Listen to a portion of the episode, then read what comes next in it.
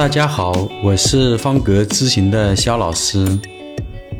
本期的话题是关于目标管理的知识分享。在上一期节目里，我们一起分享了李胜与他人的协作关系的认知。在一个组织里，一个企业中，该如何来驱动管理团队的自我控制与自我实现呢？有着现代管理学之父称号的彼得·德鲁克的管理思想中最重要的三个理念：目标管理、知识工作者、企业社会责任。其中，目标管理是使企业全体成员的努力都凝聚到指着目标上的一种管理方式。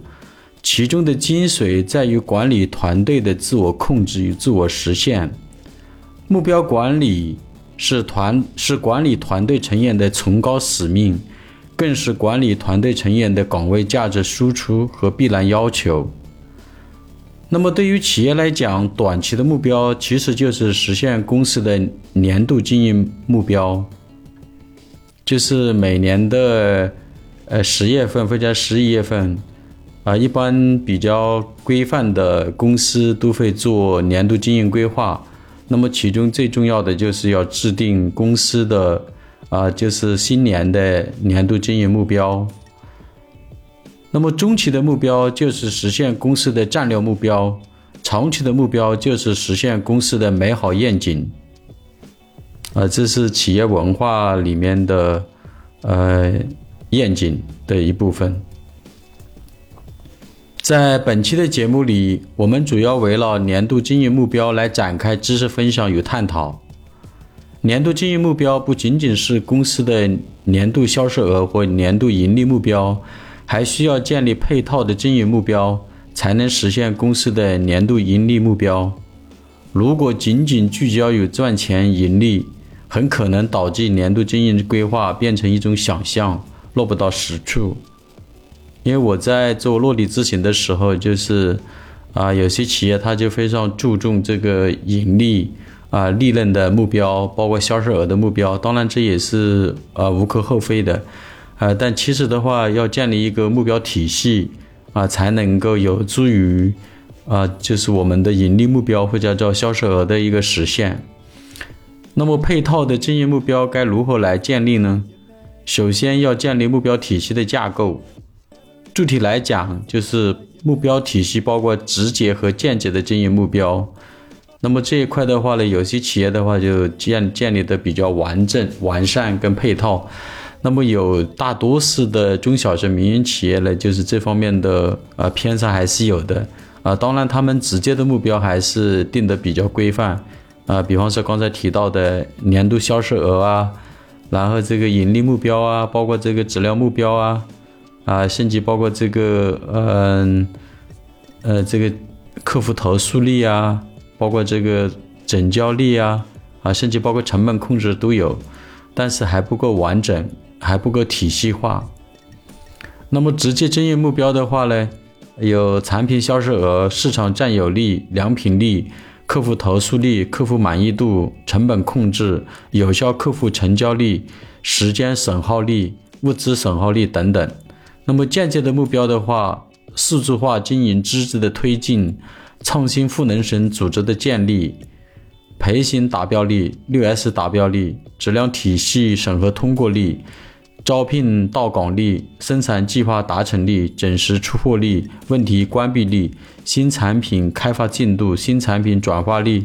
新市场开发客户拜访率、项目交付合格率等等。啊，当然这只是举一些案例啊，便于大家能够更直接的了解直接经营目标怎么来制定，以及间接目标应该怎么样的一个配套的一些啊具体的目标的一个参考，一个参考的维度。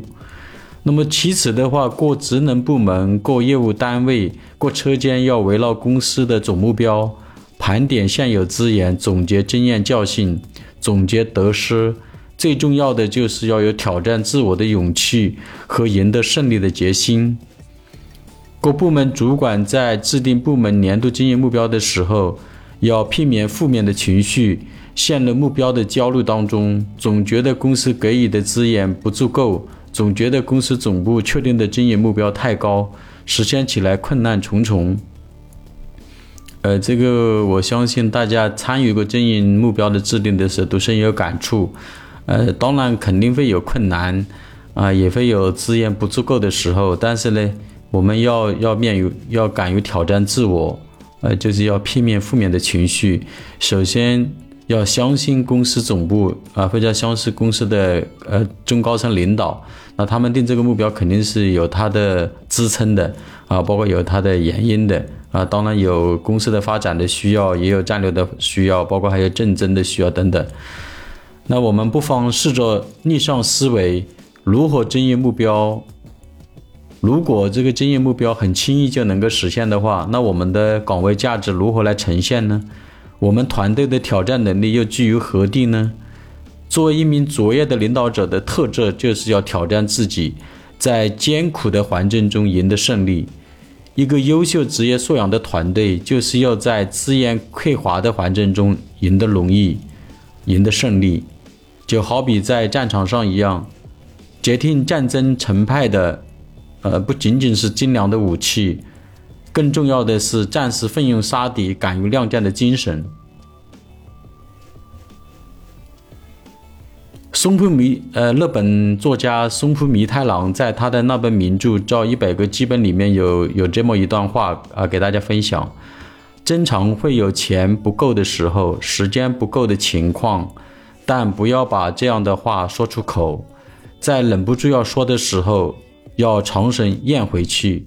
我觉得这些话无论如何都不该说出口的，因为在有限的时间和金钱内。推进事物的前进就是自己的责任。呃，所以呃，松浦弥太郎这段话讲得非常好，就是其实每每个人，包括公司也好，啊，包括所处的环境也好，总会有钱不够、时间不够的情况，啊，就是其实就是不要老是找理由，就是我们还是想想想办法啊。正常说的一句通俗的话，办法总比困难多嘛。所以就是我们要接受约束条件。应对真实世界的挑战，这个世界本来就是这样的，哪里有你想象的那么容易去实现呢？啊，所以的话，我们要学会啊，接受这些，就是我们正常说这个资源不够，包当然包括时间了，包括金钱啊啊这些不够的情况下，那我们其实对于我们来讲就是一个机会，一个挑战的机会，也是岗位职责一个实现的一个价值。世界不是按照领域来划分的，而是围绕挑战组织起来的。那么，如何围绕公司的年度经营目标来制定部门的年度经营目标呢？首先，管理团队成员要要从管理的思维转向经营的思维，就是我们要要变管理为经营，不要局限于管理的一个框框里面。首先要经营好自己，经营好自己的团队。通过总部当年的经营的呃，通过总结啊部门当年的经营业绩，盘点本部门的亏损状态、浪费情况，直面现实，不要回避问题。只要正视本部门的亏损和浪费，才能找到新一年里的盈利的基点，从而确定实现公司年度盈利目标的路径和扭亏扭亏损为盈利的落地措施。